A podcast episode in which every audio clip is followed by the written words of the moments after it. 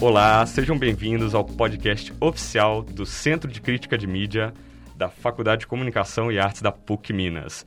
Nesse episódio do Pode Criticar, eu, Lucas de Andrade e Rafael. Oi, gente. Vamos conversar com Sandra Barroca, mestre em comunicação pelo programa de mestrado da PUC Minas. Olá, gente. Um prazer estar aqui de volta à minha faculdade, onde eu me formei, me pós-graduei, completei meu mestrado. Muito prazer aqui em conversar com vocês. Sandra, é, eu queria que você começasse contando para a gente o seu percurso, suas formações, é, como você chegou no mestrado, o que, que você estudou. claro. Bom, é, eu me formei em jornalismo, depois eu fiz uma obtenção de novo título em publicidade e propaganda, tenho pós-graduação em comunicação e gestão, também sou pós-graduada em marketing digital. E o mestrado sempre foi um sonho na, na, minha vida, mas eu entrei no mercado de trabalho muito cedo. E aí o mercado de trabalho acabou me, me absorvendo muito. E aí eu cheguei a um ponto na minha vida que, que eu falei, ou eu faço mestrado agora, ou eu faço mestrado agora. Eu não tinha outra opção. Eu falei, porque se eu fosse aguardar o mercado de trabalho me dar um tempo, eu não teria tempo de fazer o mestrado nunca. E, e realmente, assim, foi um desafio muito grande em fazer esse mestrado, é, trabalhando, atuando na, na, minha área, mas muito prazeroso porque o mestrado te abre vários horizontes é, e te incita ao pensamento crítico, né? Então, eu trabalho há muitos anos já na área de mineração, e aí eu, eu, e, e, trabalhando com gestão de crise, é, e inclusive é uma área que precisa muito desse profissional de, de, de gestão de crise. E o meu foco no mestrado foi entender é, sobre imagem e reputação e como que o ESG hoje tão em voga pode é, ser utilizado como recurso para o resgate reputacional. Vou começar com as perguntas sobre o seu mestrado. Você cita esse ESG e eu vejo que ele está muito presente na pesquisa do seu mestrado. Você podia explicar para a gente o que, que é esse ESG, como é que ele é aplicado nas empresas, como a Vale e as outras mineradoras que você cita no seu mestrado?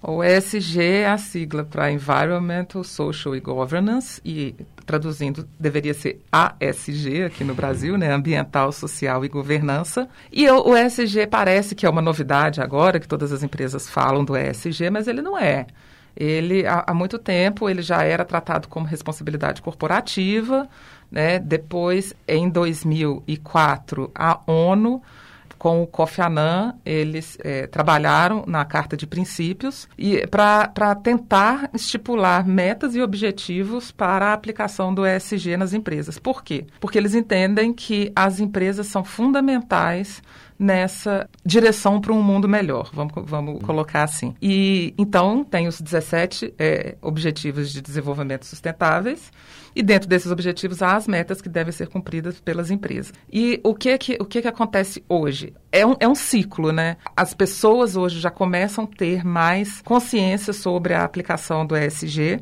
então elas procuram consumir ou investir, existem os investidores ESG nas empresas que aplicam esses princípios, e se as empresas deixarem de, de aplicar esses princípios, elas vão perder consumidor e vão perder investidor. O investidor vai pressionar essas empresas a que elas apliquem os ODSs, e as empresas têm que dar essa resposta aos investidores, senão elas deixam de ter lucro. Então, assim, é, um, é um ciclo, é uma roda que gira. Muitas pessoas são críticas ao ESG, mas eu tenho a esperança de que as empresas, que a gente hoje a gente não pode é, contar só com o governo ou só com, os, com, a, com a humanidade. A gente precisa sim de ter esse, esse recurso sendo apoiado pelas empresas, porque senão a gente não consegue realmente atingir esse, esse mundo sustentável que a gente pretende. Ô Sandra, e assim, tá. E aí, em sentidos práticos, né? O que que, o, que que o SG faz dentro de uma empresa? O que que ele propõe? É, quais são as ações? O que que, o que que se desenvolve a partir desses princípios? Ah, são, são várias, várias ações que podem ser desenvolvidas a partir desses princípios. Desde a da igualdade, por exemplo, de, de das mulheres na, na, nos empregos e nos direitos dentro das empresas, A gente sabe que, historicamente, as mulheres, por exemplo, elas recebem menos. E numa área, por exemplo, de mineração, elas, têm, elas ocupam é, menos de 15% do, do número de empregos que a mineração oferece. É, então, esse, esse pode ser uma das, da, das questões aplicáveis no, no ESG.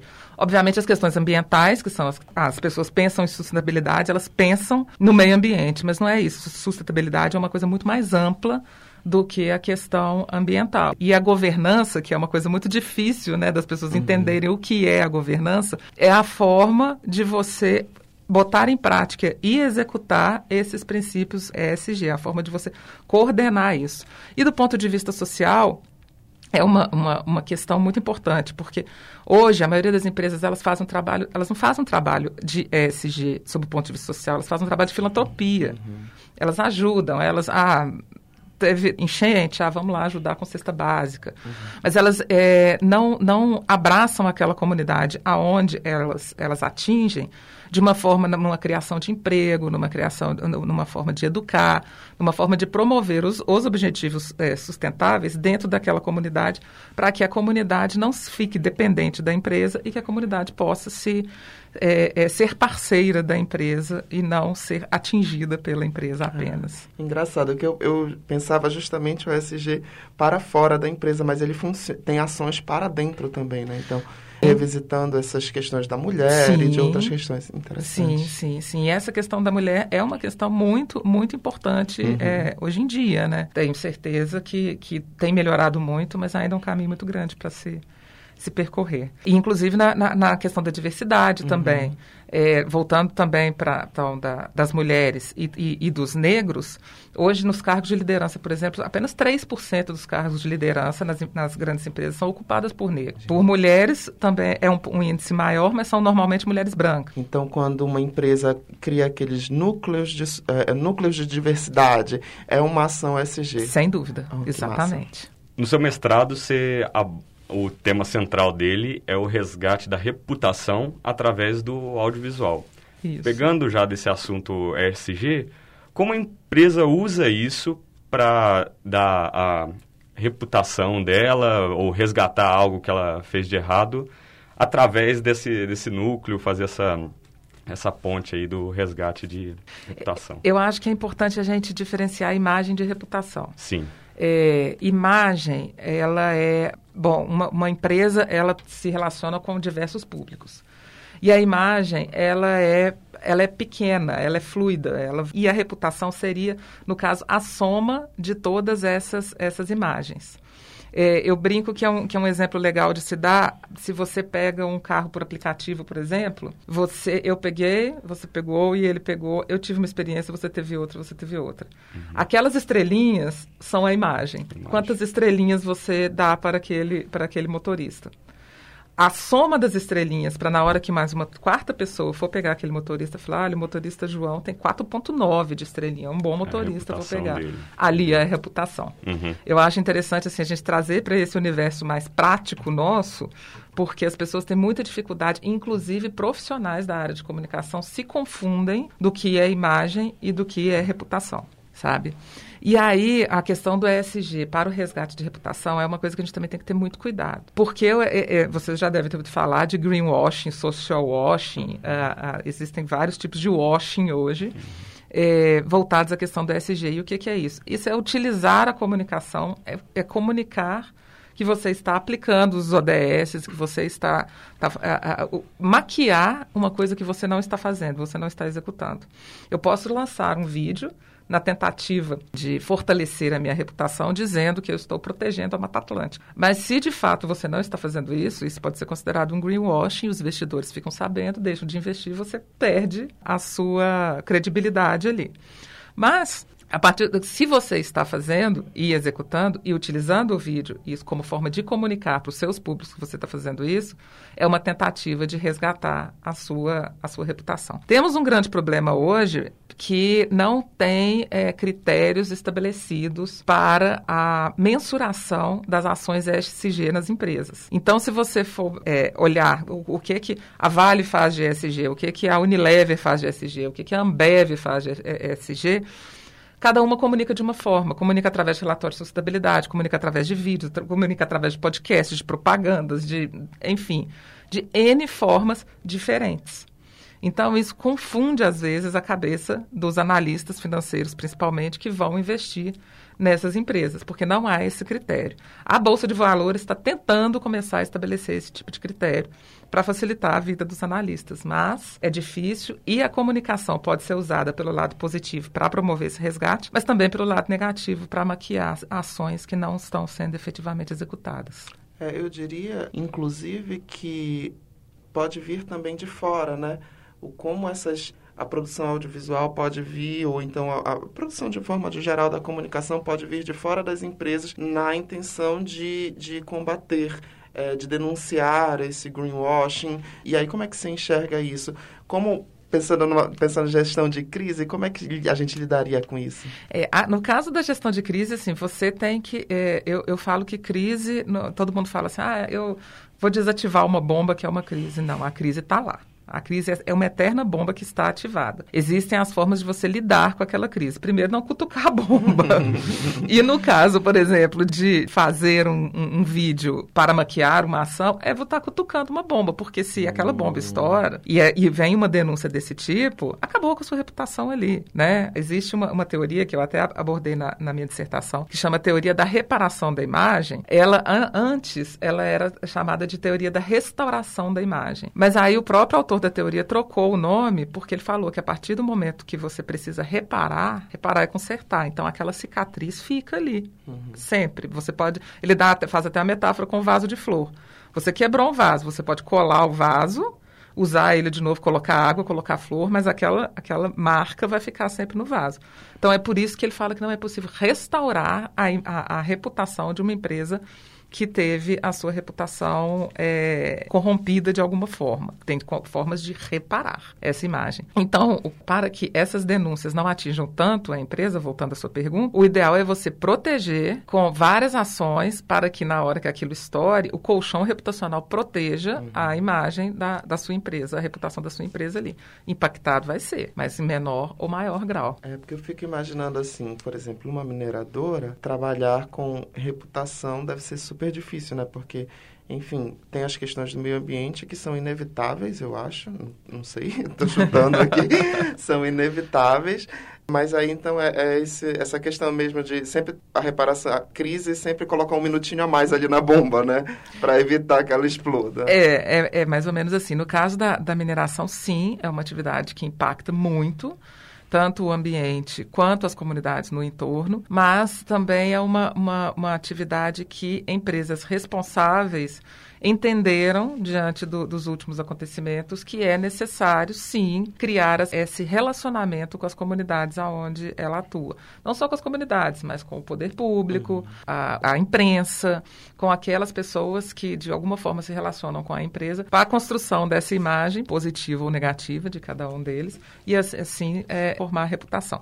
A imprensa normalmente ela é um, um, stakeholder que a gente chama, uhum. né, um público muito sensível, né, porque ele denuncia, ou em muitos casos a, a imprensa não tem muito conhecimento, porque o jornalista, e eu sou jornalista e já fui repórter, então assim, a gente sabe um pouco de tudo e muito de nada, né? É. Então, assim, é, existem algumas denúncias que são feitas, e a gente estuda inclusive isso na faculdade, que são até às vezes um pouco rasas, né? E isso impacta muito a imagem, porque a pessoa que está assistindo a reportagem, ela acredita fielmente no que aquele jornalista está dizendo. E existem, às vezes, questões por trás que não são, não são faladas, não por má fé do jornalista. Eu, eu, eu sempre defendo, sabe, que o, que o jornalista. Muitas pessoas falam, ah, porque repórter isso, repórter aquilo. Não, gente. Ele está ali cumprindo o papel dele.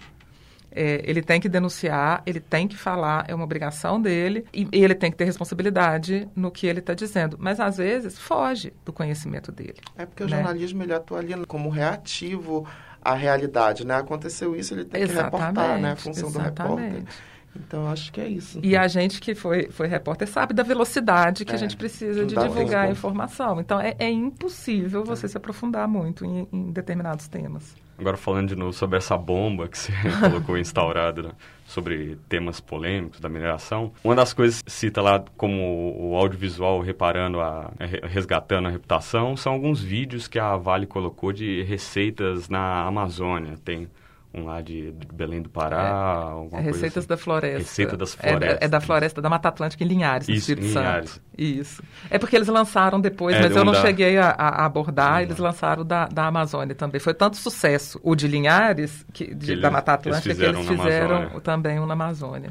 Quando eu olho assim para Vale e vídeo de receita, eu acho que não, na minha cabeça de leigo não casa muito os dois temas assim. Como que isso na, na estratégia de, de resgate funciona para ela querer usar isso?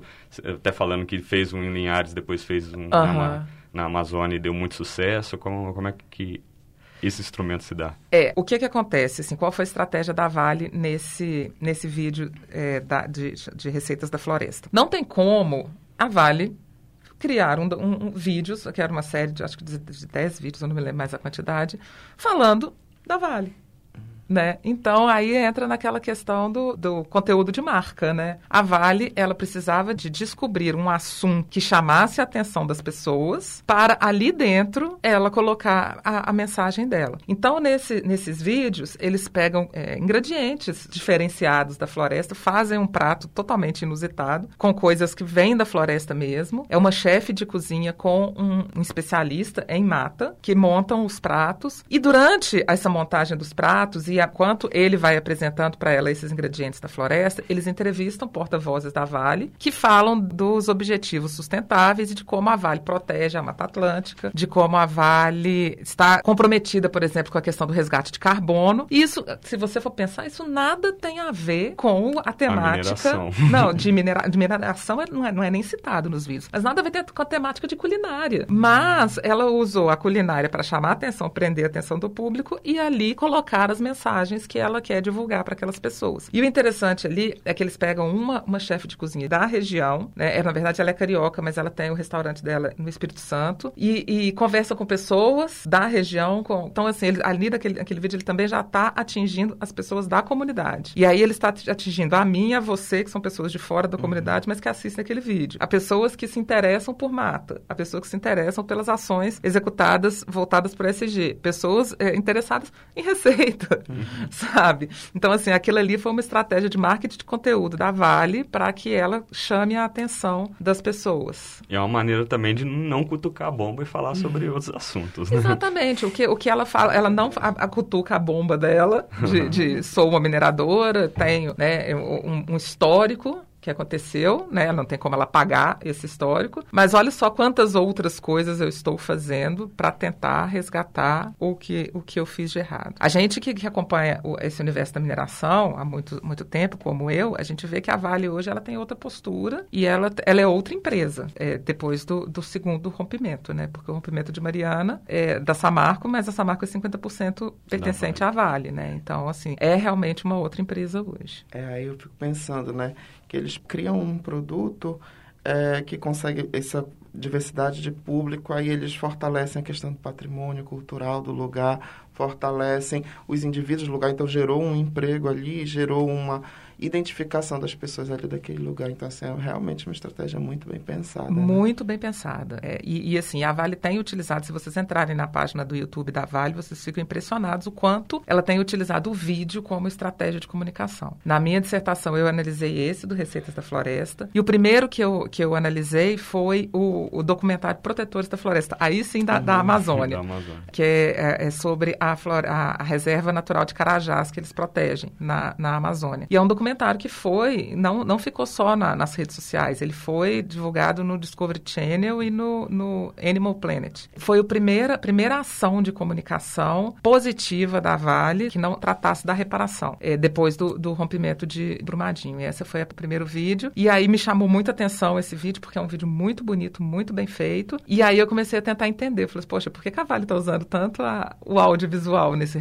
nesse, nessa questão do, do resgate? E aí o terceiro que eu analisei aí foi a questão das mulheres na mineração. Eles, é, que o documentário, eles chamam Mineração por Elas, que mostram as mulheres que participam, são funcionárias da Vale hoje, em cargos que normalmente eram destinados a homens, tanto de operação quanto de gestão. Mas ali sim você vê que, e a Vale tem o objetivo, isso entrevistando os executivos da Vale, eu, eles hoje, eles ocupam, acho que 13, as mulheres ocupam 13% dos cargos é, na, na, Vale. Pensar que a Vale é uma empresa de 30 mil, então 13% uhum. é muito pouco para as mulheres ocuparem. E o objetivo é passar para 26%. Então, é um dos ODS que uhum. eles estão tentando aplicar, é subir para 26%.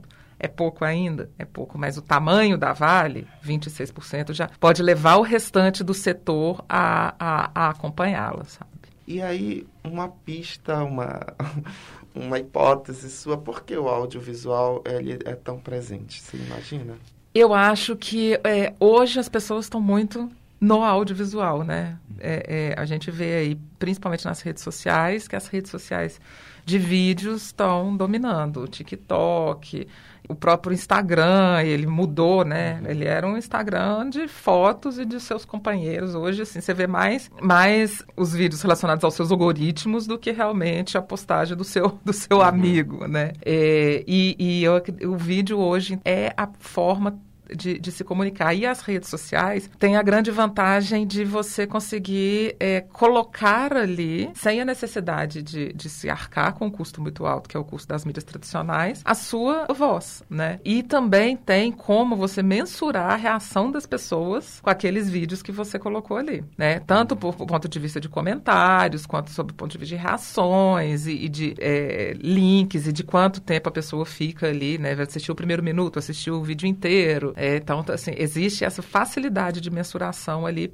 para correção de rota, né? A rede social hoje, o marketing digital é muito isso, né? Você executa, você corrige a rota e você volta. Até hoje mesmo tem pessoas, os influenciadores digitais que usam esses meios como reparação de alguma coisa que eles falaram errado, assim, e aí já usa para o audiovisual, faz um vídeo de desculpa, chorando, para tentar até mesmo ter esse resgate, não é só empresas que usam isso. Exatamente. E hoje você vê que às vezes o que é publicado nas redes sociais é que se tornam pauta da grande mídia. É. E não o contrário. A antes, inverteu, né? antes era o contrário, hoje a lógica se inverte você atinge muito mais pessoas, você atinge seus seguidores todos ali. É, se você fez uma bobagem e vai lá falar na, na, sua rede social, você atinge todos os seus seguidores. Dentro dos seus seguidores estão as mídias e, e as mídias pegam aquilo ali, veem que aquilo ali pode ser uma possível pauta e vão para a grande imprensa. É porque você acaba se fortalecendo só no seu nicho. Você só tem que lidar com o seu nicho, com a sua bolha, né?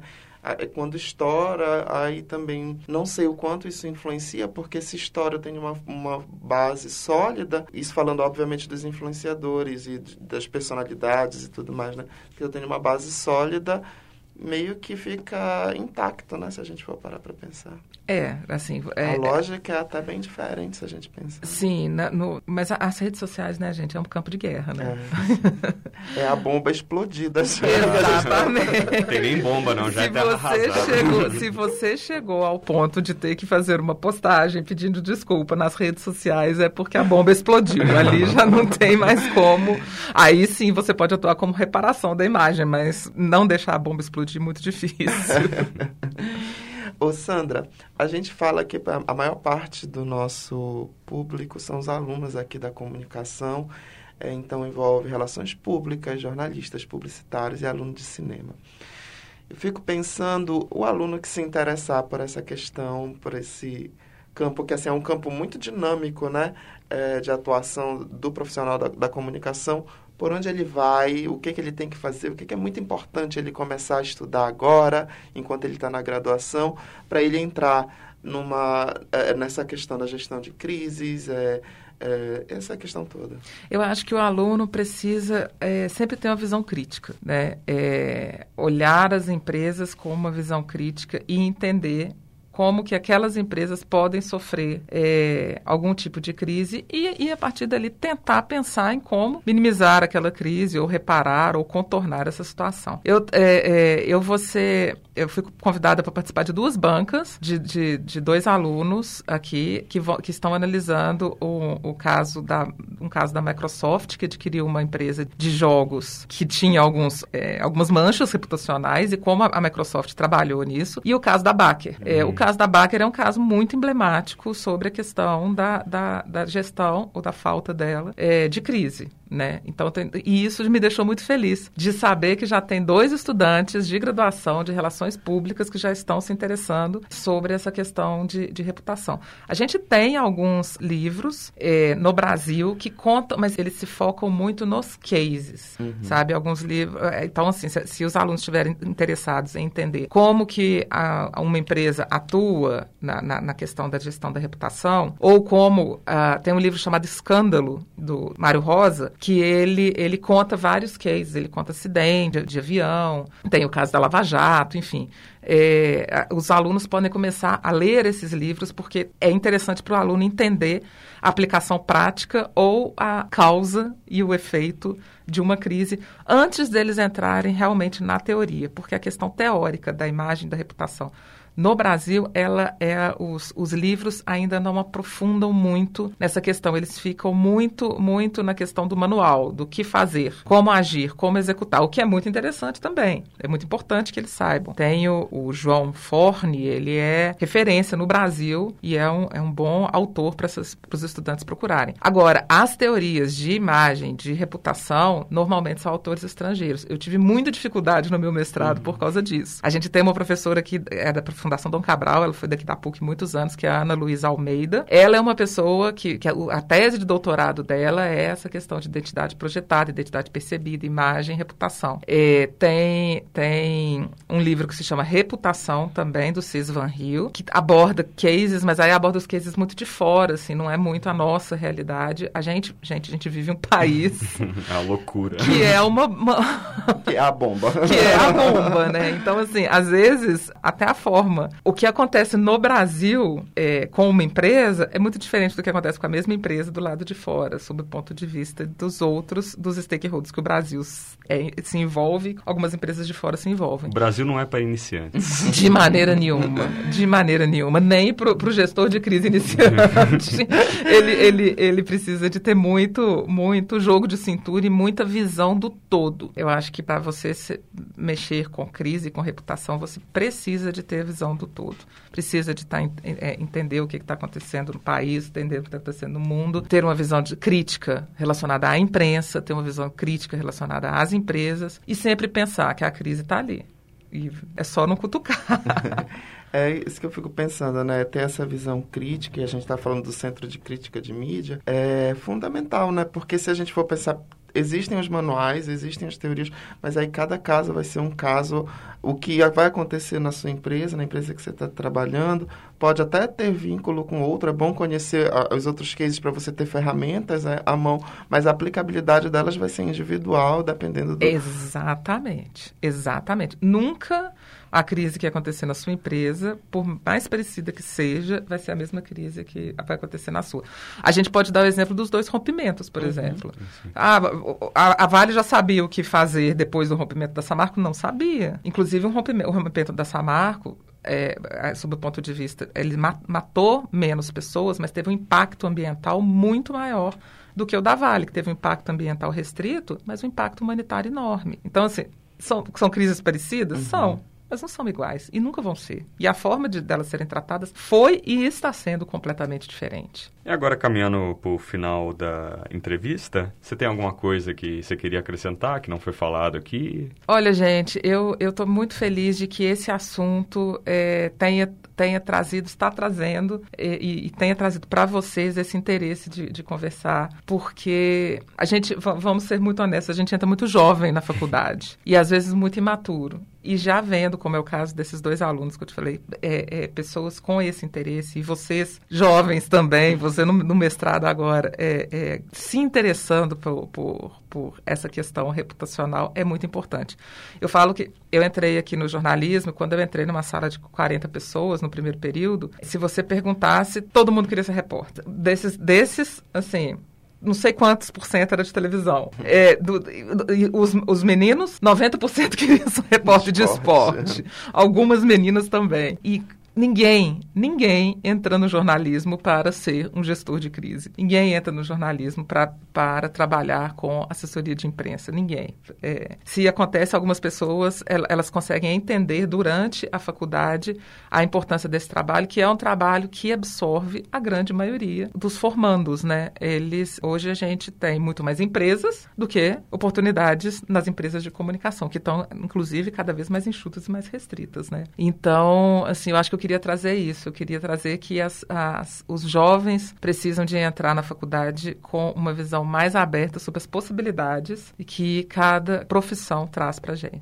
Eu tenho um caso engraçado da minha mãe, que ela falou comigo assim, há, há, há muito tempo, quando eu deixei de ser repórter e passei a ser assessora de imprensa, ela conversando com ela, falou assim: Ah, Sandra, mas quando você era jornalista?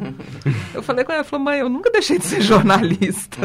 Aí ela falou assim, ela falou assim, não, quando você era repórter. Eu falei, exatamente. Eu falei assim, todo é, repórter é jornalista, mas nem todo jornalista é repórter. Eu acho que é isso que a gente precisa de, de trazer. Existem várias formas de você ter uma profissão dentro da sua profissão. É, eu acho que é muito importante destacar esse ponto de que é o mercado que está absorvendo mais os, os, formandos, né? É assessoria de imprensa, seja ela onde for, e aí para os nichos da assessoria, né? Então eu acho que é, é bom a gente ficar atento para isso, é muito bom mesmo é, trazer essa, essa perspectiva para dentro da graduação, seja aqui no nosso podcast, seja na, nos TCCs e outras coisas, porque desperta mesmo, né? Exatamente. Hoje na comunicação corporativa, um profissional com experiência em gestão de crise está sendo é, contratada a peso de ouro, uhum. porque poucos são. Uhum.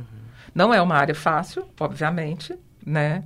No dia que acontece uma crise de verdade, você vira à noite trabalhando e tal, e depois, é, como eu te disse, a gente precisa de ter uma visão muito global de tudo, mas é uma área que é, carece de profissionais. Então, muito obrigado, Sandra, pela, pela entrevista, pelo podcast. E muito obrigado a vocês ouvintes também. Acessem as nossas redes sociais, o Instagram, arroba ccmpucminas e o nosso blog na FCA, é, CCM PUC Minas. Muito obrigado a todos e até o próximo episódio de Pode Criticar. Tchau, gente. Muito obrigado. Gente, muito obrigada mais uma vez. É um prazer enorme estar aqui na faculdade que me acolheu há tanto tempo e por tantas vezes. Muito obrigada. Tchau, tchau, gente. Tchau, tchau.